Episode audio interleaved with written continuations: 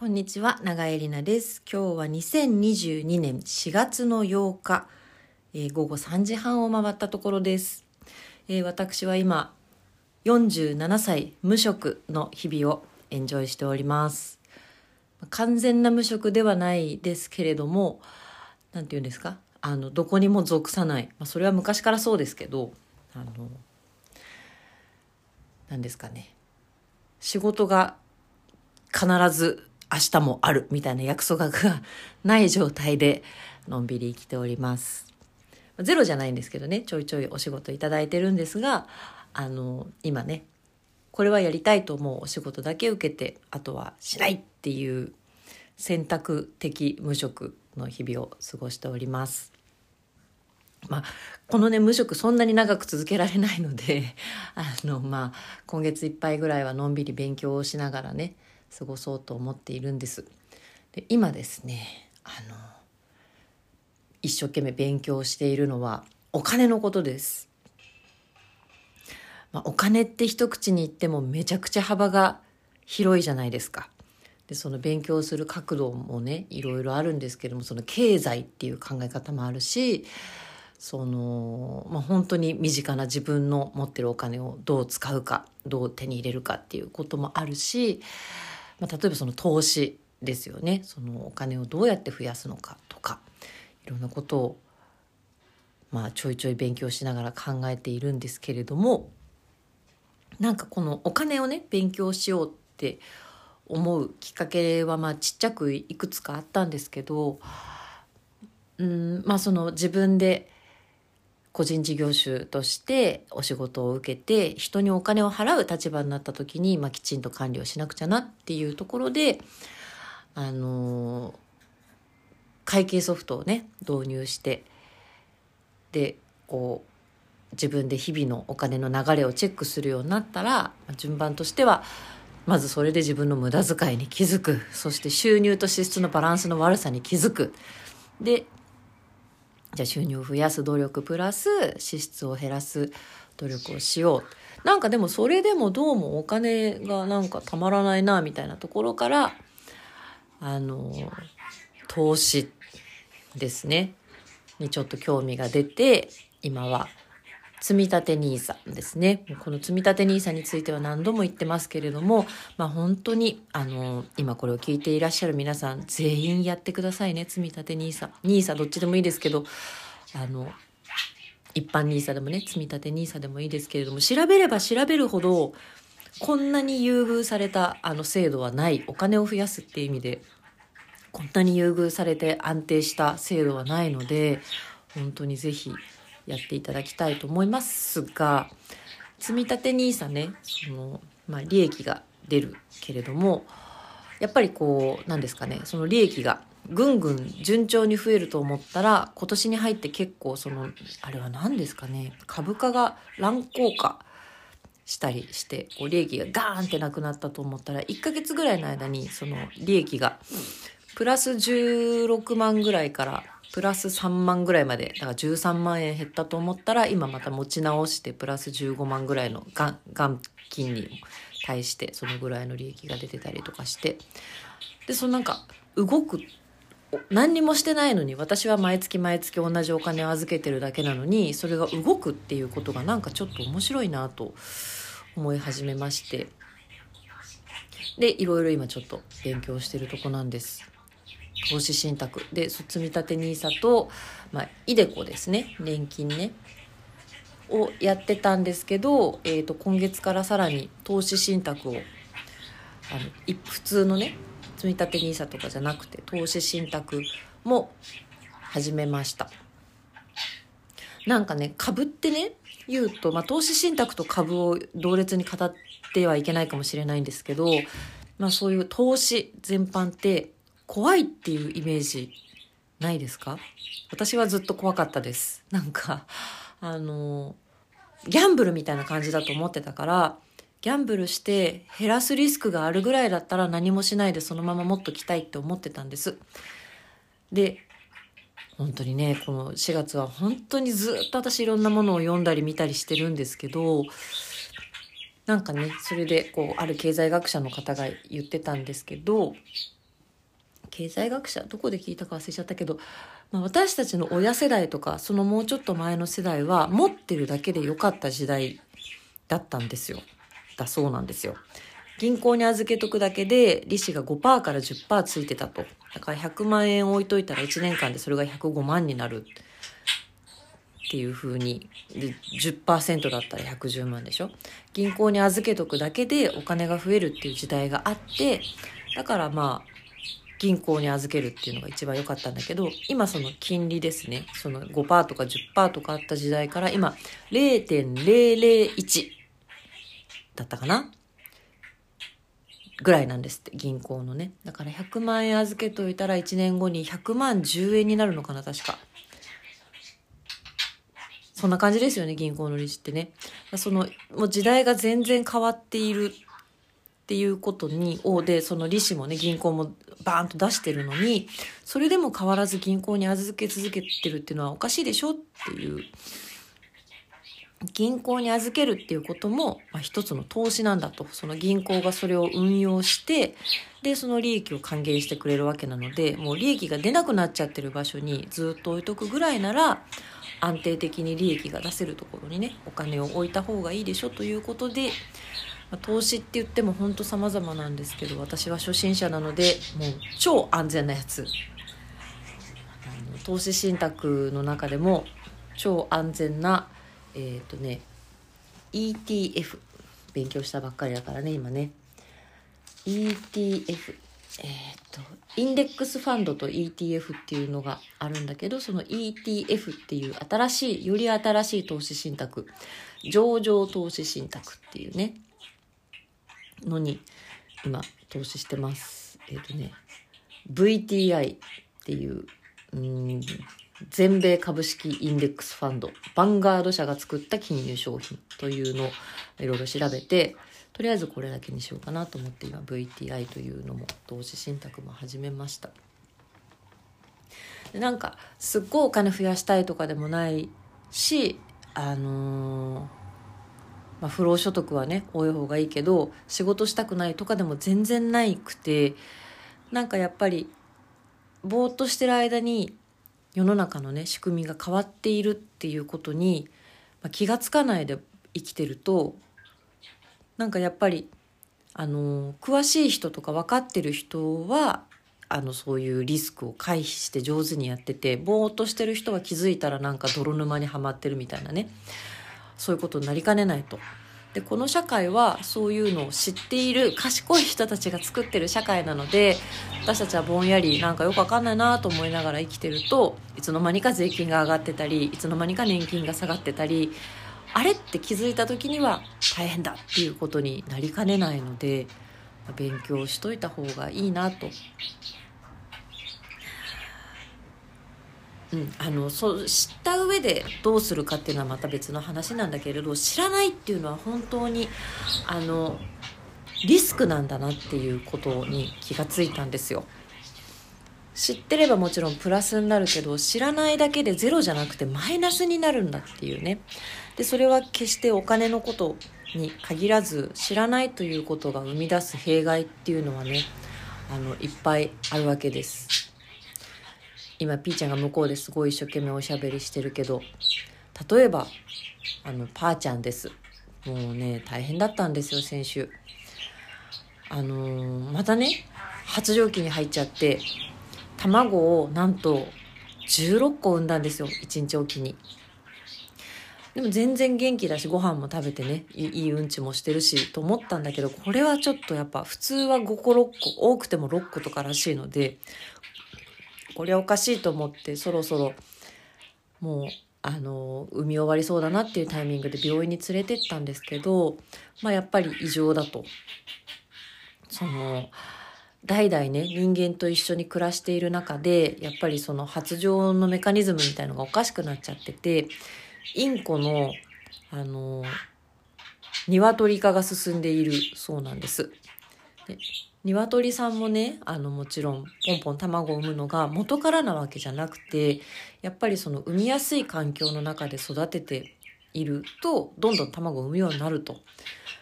まあ、考えてみれば分かりますけど野生でそんなにボコボコ卵を産むわけないんですよね。育てらんないんだから。自分のね身を削ってそんなに卵を産まない。けどこんなにたくさん産んじゃうのはまああったかかったりご飯がたっぷりあったり天敵がいないとかでこう安全な中で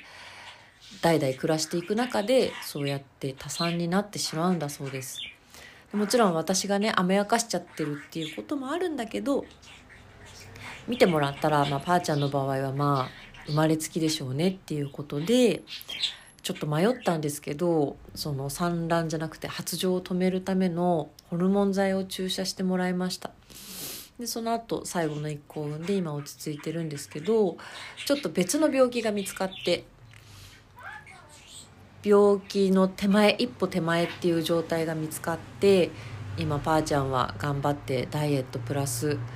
飲水投薬でお薬を飲んで今ちょっと隔離生活を。ピーちゃんとね一緒のケージでずっと生活してたんだけど今2つに分けて隔離してます。で私ね相当ピーちゃんとパーちゃんの健康には気を使っていて毎朝体重測るしうんちのね様子をチェックしたりだとか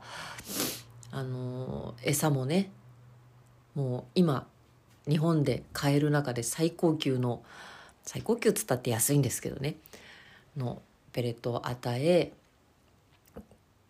大きめのケージにしてねこうすごいケアしてたつもりだったけどやっぱりお医者さんに見せたら別の病気が見つかったりしてねどんなにこう私の目で見ても見つけられなかったその病気を獣医さんはパッて掴んだ瞬間に「あっ」って言って「これはその形質っていうんですけどその形質の一歩手前ですね」って言って。うんあその何ですかね。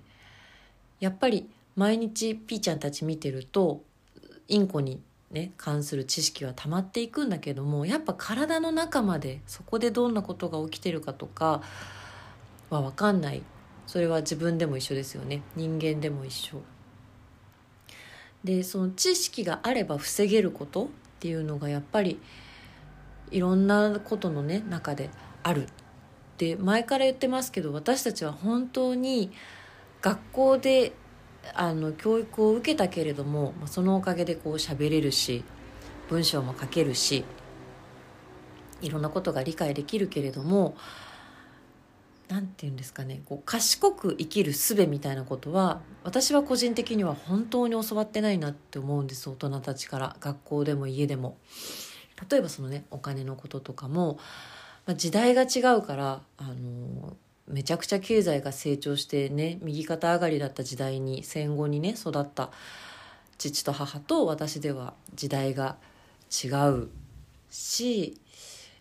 そのね何でもかんでも親や学校から教えてもらおうっていうことでもないんだけれども何ですかねまあ自分が悪い部分もあると思いますよ授業聞いてなかったからね私本当に授業聞いてなかったから。なんかこれはあんまり役に立たないなみたいなことを理科とか算数とか数学とか結構子供の時に見切りつけちゃったので あの全然やる気なかったしテストの点数悪くても全然気にしてなかったっ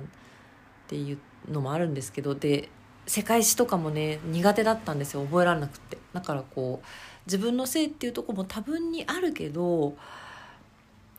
なんか本当に学校で教えてほしかったのはうん。そのね泣くようぐいす平安京もいいんだけど、まあ、こういう成り立ちで今世界はどうなっているのか。そして今後どうなっていくのか。で私たちが生きてる日本の社会っていうのは他の比べてと国と比べてどうなのかとかね。そので例えばそのお金のことね。資本主義経済もちろん習いましたよ。学校でね習ったはずだと思うよ。私は全然覚えてないけど。でそれがどういうシステムで私たちの生活にどういう影響があってみたいな。それをお前らこれマジマジで覚えとけよって言ってほしかったです。なんか。だってやっぱねあの今ウクライナがね大変なことになっててそういう大きい事件があるとやっぱりニュースに目が向くじゃないですか。私はニュースなんてもうゼロもう全く見ない人間だったのがあニュースって見なきゃいけないっていうふうにこう目を開いてもらったのはやっぱり2011年のね大震災の時なんですけど、まあ、そこからこう政治とかをねチェックするようになりつつ、まあ、でもすごい浅い感じでねこう誰かが言ったことを「へえそうなんだ」って聞いてたんだけどでまたウクライナの侵攻でねバーンとでっかいことが起きると知りどうしてそんなねこんな21世紀にこんな古臭い戦争が起きるなんてもう考えられなくてなんでそうなっちゃったんだろうってやっぱり思うじゃないですか。でいろいろこう調べていくとやっぱりこう一筋縄にはいかないんですよね。なぜこの戦争が起きたのかっていうことはもうこうだからなんて言えなくてめちゃくちゃ根が深くて例えばそのロシアの歴史ですよね。ソ連が崩壊してそこからどういう道をロシアがたどってきたのかそのウクライナとの関係旧ソ連のね国とロシアの関係とかでロシアとドイツの関係とかあのドイツはねそのヒトラーがナチスがねあのまあひどいことをしたわけじゃないですか。たくさんロシアにも攻め込んででナチスにねロシアはボロボロにされたようなところもありドイツはその反省があってなるべく武力をこう大きく持たないって言ってたのが今回のことでねガラッとこう方向転換したりだとか。であとはそのエネルギー問題ですよねでドイツはロシアからいっぱいガスを買ってて直通のパイプラインでガスを買ってるもんだからロシアに強く出れないみたいなことがあって2014年にロシアがクリミアにウクライナのクリミアに侵攻した時にはそのガスのことがあるから強く言えなかったと。でウクライナはその時から NATO に入りたいって言ってたのにドイツとフランスが反対したから NATO に入れず8年間ね経ってしまいそれが今回の侵攻を呼んだ NATO に入ってないから誰も手出しをしないだろうと踏んだロシアがね侵攻に踏み切ったとかっていうことを知ってなるほどな何ですかねやっぱりその今はそういうのをこう真剣にニュースを読めるしその周辺のことまであのこう一生懸命読むんだけどそれはやっぱりなぜこの戦争が起きたのか知りたいっていう結構強い動機が最初にあるからこうちょっと難しいね文章とかも一生懸命読むわけですよ。その動機づけをね学校でもっとしてくれればちょっと責任転嫁しちゃいますけどこれを学ぶことがどう役に立つのかっていうねことをもっと学校で言ってほしかったなと。ね今はその日本もね経済がずっと停滞しちゃっててでこう大きいイノベーションをねなかなか埋めない昔はもう本当にソニーパナソニックとかねそういう企業がバンバン海外にも進出してアメリカ人がソニーはアメリカの企業だって信じてしまうぐらいこうアメリカに浸透してたりとかしてね。でトヨタ日産もう日本ってね技術大国だったのがそのインターネット以降ね私たちが今普通に使ってるものって全部大体海外のものじゃないですか。全部は言い過ぎだけど日本のねアプリももちろん使ってるけどでもねアップルの携帯でアップルのサービス使ってグーグルでねアメリカじゃないですか断然イノベーションは。なんか昨日ぐらいあのイーロン・マスクテスラのイーロン・マスクがなんかツイッターの株を買ったのかな？それで史上最高のお金持ちにもう歴史上類を見ない史上最高のお金持ちになったっていう話がありましたけどアメリカでそうやってこうとんでもないお金持ちが生まれるっていうのはそれをこう制度が許してるからっていうのもあるらしいんですよね。でバイデンさんが今ねその大金持ちにものすごい税金をかけようとしてるらしいんですけどそれはねまあでもそれはねこう またそれもそれは一庶民からするとそうだそうだ金持ちからもっと税金取れって思うじゃないですか。でそれもその通りなんだけどうーん誰が言ってたサッチャーさんが言ったのかな？金持ちを貧乏にしたところで貧乏人が金持ちにはならないっていうねそんな話もあったりして。なんか貧乏人からするとそういう金持ちばっかり得しやがってみたいのがムカつくからそこからむしり取ってやれっていう心理が働くんだけどまあそのむしり取った分が私たちに返ってくるかって言ったらまあ返ってこないであろうと。何の 何の話だったんだっけ？まあでもそう日本ではでもその飛び抜けたねお金持ちがいない飛び抜けてすごいでっかい企業も出ないっていうのがなんでなんだっていうのをこう解析していくと、まあ、理由はめちゃくちゃ根深いんですよ。でその政治の政策もあるしでなんだろうね。その政府がねお金をどこに使うかっていう問題でまあ日本はすごいあの健康保険が手厚かったりとか年金もちゃんとあるとかそれ当たり前っぽく思うけど他の国ではねあのそんな年金がちゃんと払われないとかロシアだってそのちょっと前にその年金払えなくなっちゃって年金の受給の年齢を引き上げるっていうね話があったりとかして。なんかもう何の話だ？まあでもその資本主義っていうのがもう破綻しかけていると。うまくいかない、まあ、みんなが幸せになる制度なんていうのはないんだけれども資本主義っていうのが、まあ、格差をどんどん生むけどそのアメリカの企業がバーンって儲けてくれるおかげで株価が上がるわけですよ。それで私の積立 NISA の利益も増えるわけです。なんかこうなんですかねその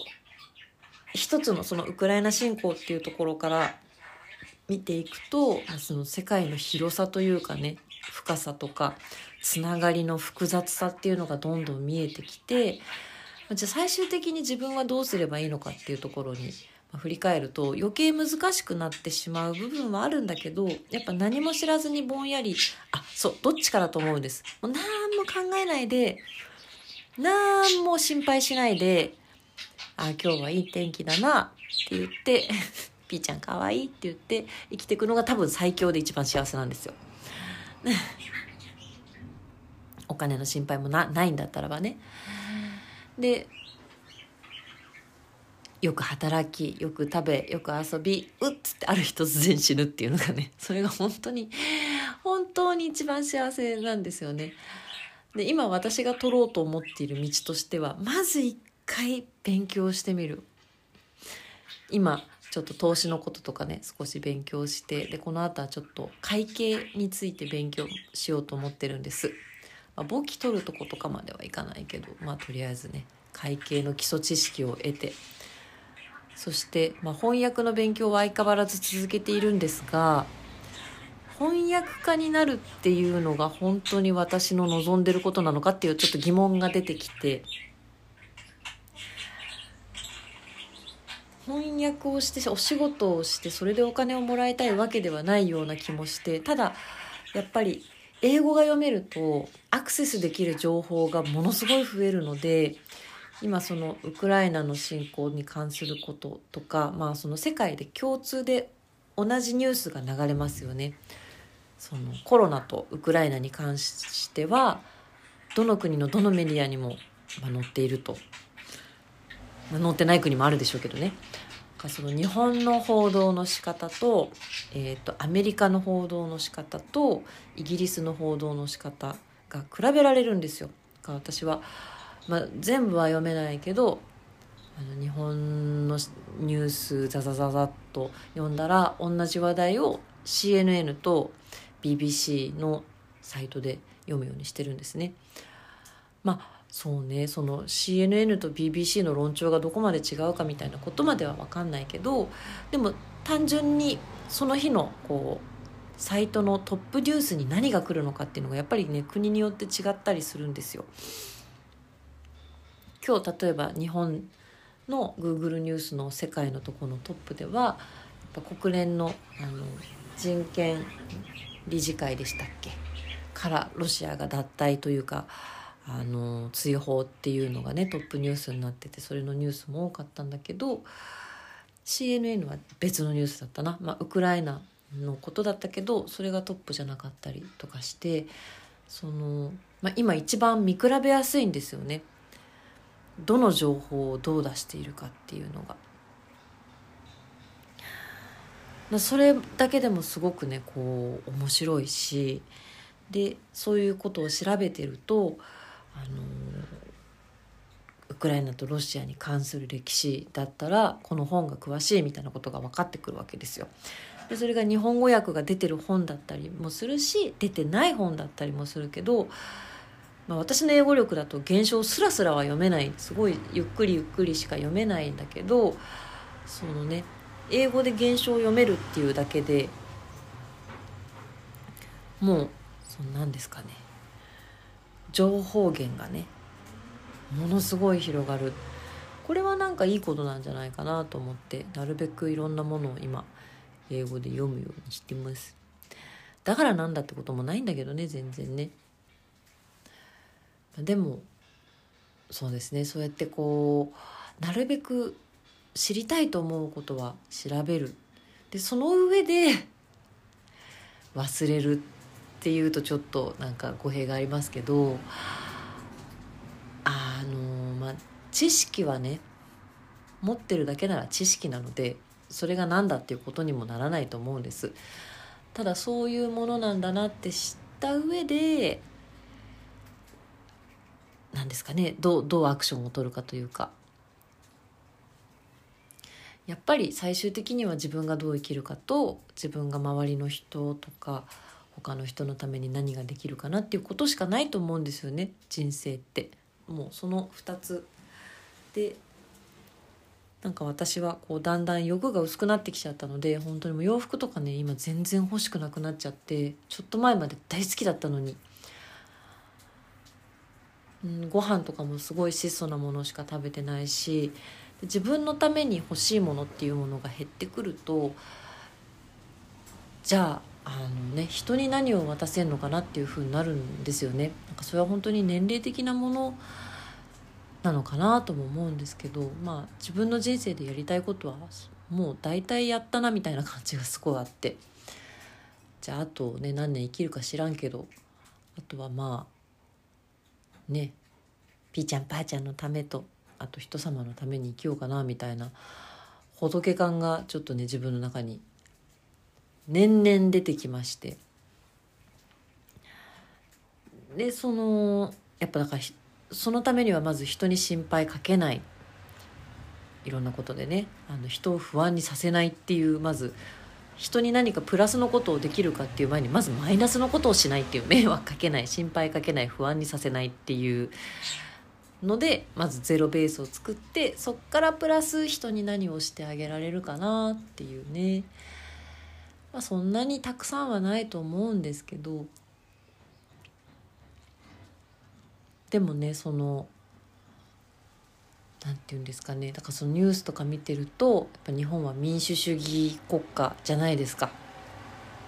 あの民主主義の問題っていうのもめっちゃあってで一口に民主主義といっても国によってねその捉え方も違うし選挙の仕方も違うしいろいろなんだけど、まあ、民主主義国家っていうのがねこれは本当に話すと長くなっちゃうから短く言いますけどまあ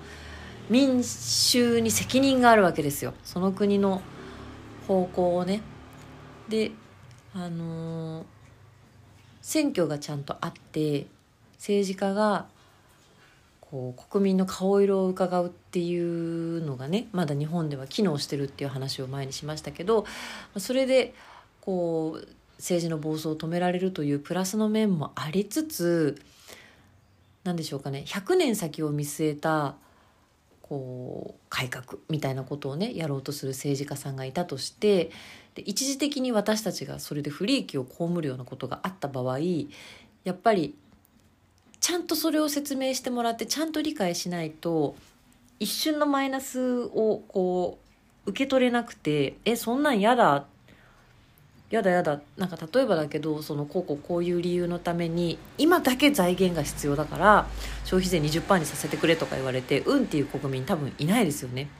ものすごいちゃんと説明してくれて理論があって今一瞬大変でもそのために10年20年後にこんなにいいことがあるんだって。例えば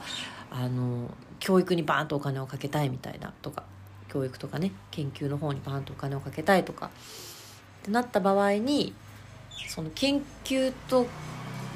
教育の本当の成果が出てくるのって10年後20年後じゃないですか多分。でそれを大きく変えるために今ちょっとお金が必要だから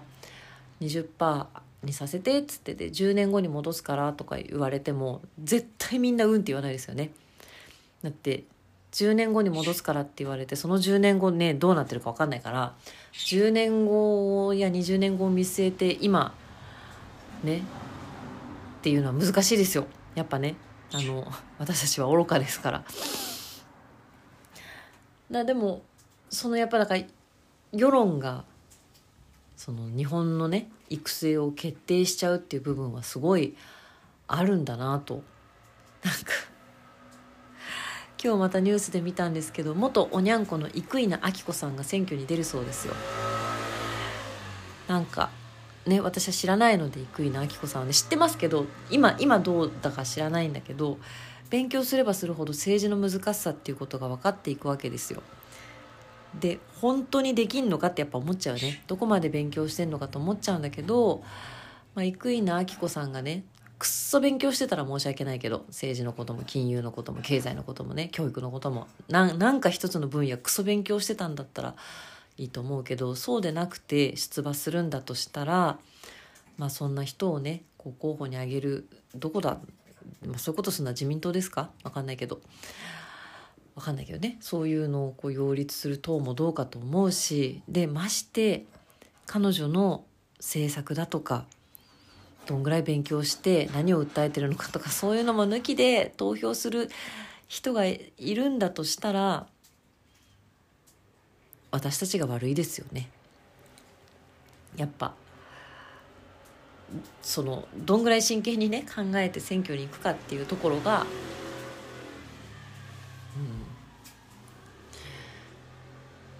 うん民度のね、まあ、国の未来を決定するわけですよ。で緩やかにダメになっていってるこの国がっていうことを、まあ、経済学者さんとかがみんな言うわけですよ。まあ沈ま沈みかけた泥船だみたいなことをおっしゃる方もいたりして。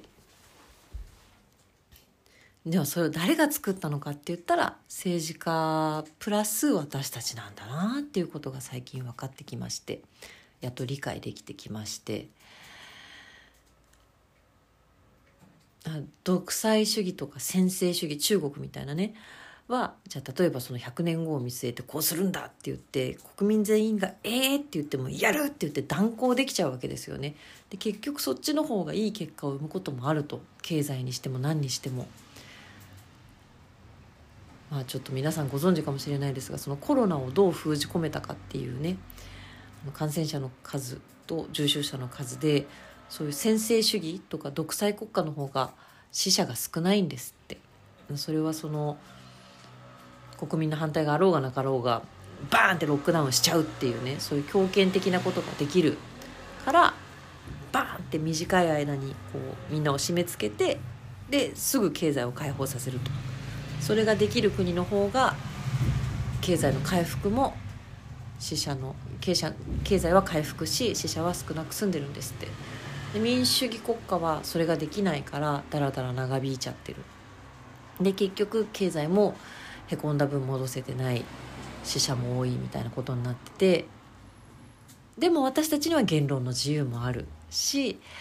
あのいろいろ規制されることもないさあどっちがいいでしょうねっていう話になってるんですけどもうこうなってくると分かんないんですよ。どっちがいいなんて言えない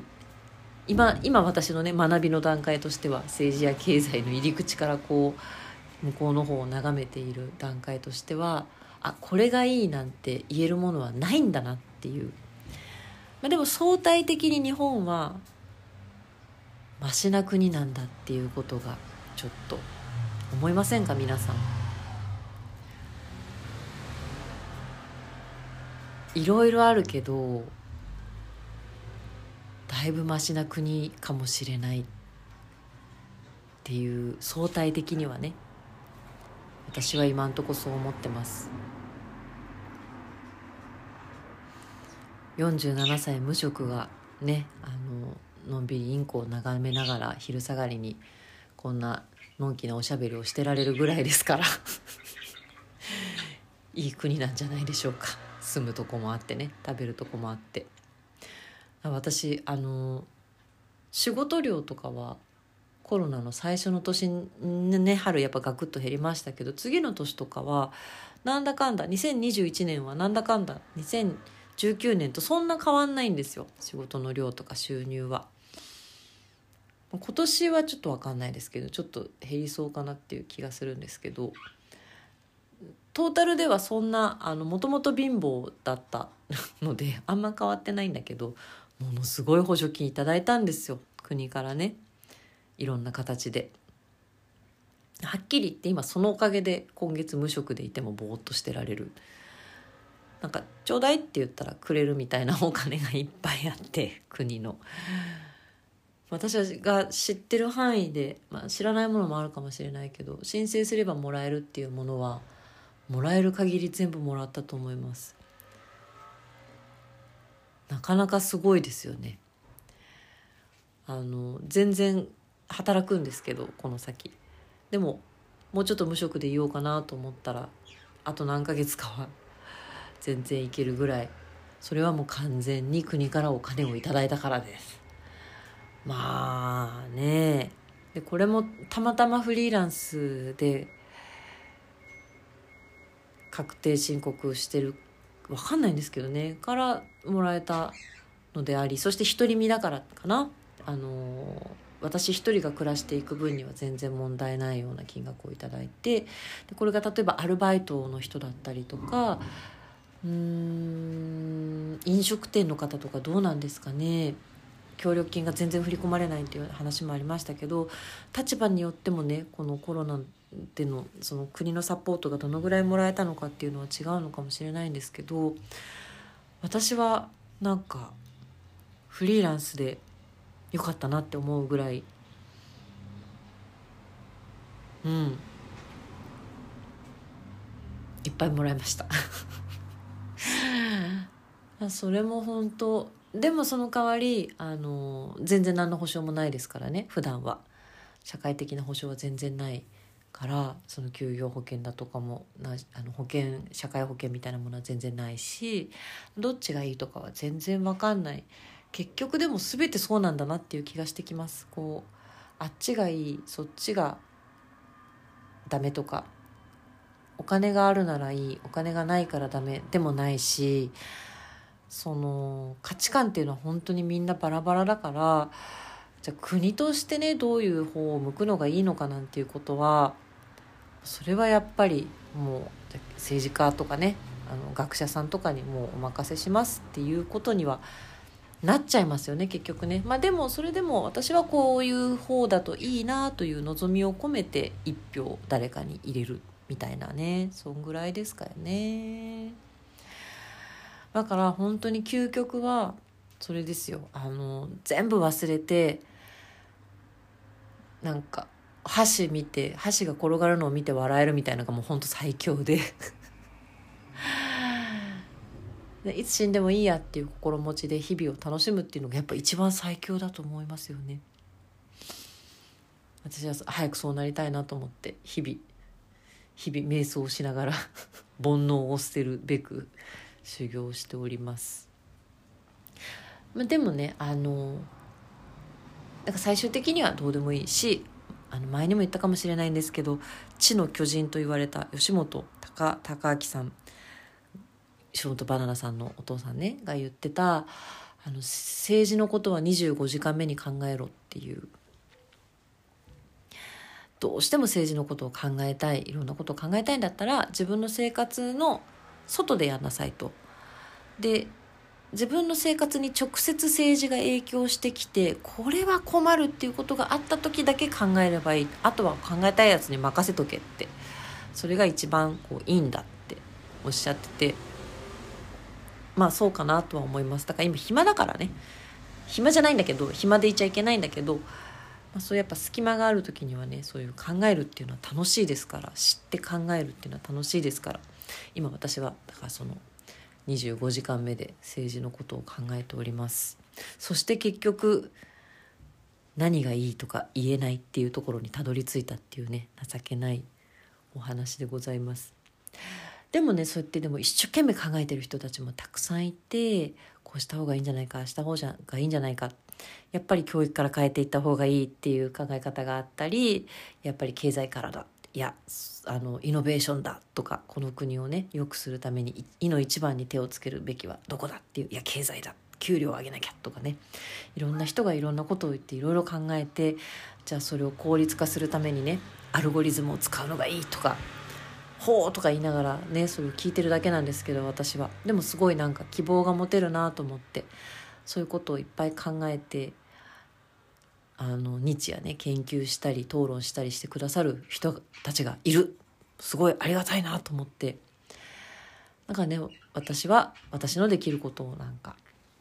考えようと思ってます。何のこっちゃ。来週はですねそれあの不動産投資にはまっている友達が、まあ、あの 不労所得について不労所得不労所得ってすごい言っててもう相当勉強してあのマジで不動産投資をしている お友達がですねちょっと教えてって言ったらあのすごい詳しく教えてくれることになったのでちょっと不動産投資の話を聞いてきます。もしそのレクチャーをうまくレコーディングできそうだったら 次回は 不動産投資についてのお話になるかもしれません。はいということで何のことやらまあでもあの勉強するのは楽しいですね。でこういうのをあのお互いに話すことでこういろいろ情報が保管されてまた考え方もアップデートされるのでねえちょっと皆さんが今ハマってる学び事とかあったらちょっと聞きたいですね。私は今経済にはまってます。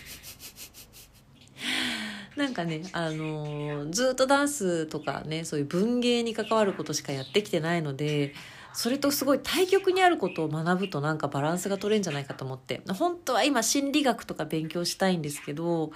あとはそのやっぱり骨格のこととかね。そういうことがまあ一番今やってる仕事に近くて役に立つからそれをやりたいんですけどその前にまずちょっと一回すごい離れたところに手つけてみようかなと思って役に立つかどうか分かんないけど経済と経済っていうのかしら。ファイナンスって日本語で何て言うんですかね。財務と会計。勉強してます。ということでなかなかずっと家に引きこもってるので誰にも会わないんですけどあの私に会う機会がある方はこれを聞いてる中で最近ハマってて一生懸命勉強してることをぜひ教えてください。ということでそれではまた。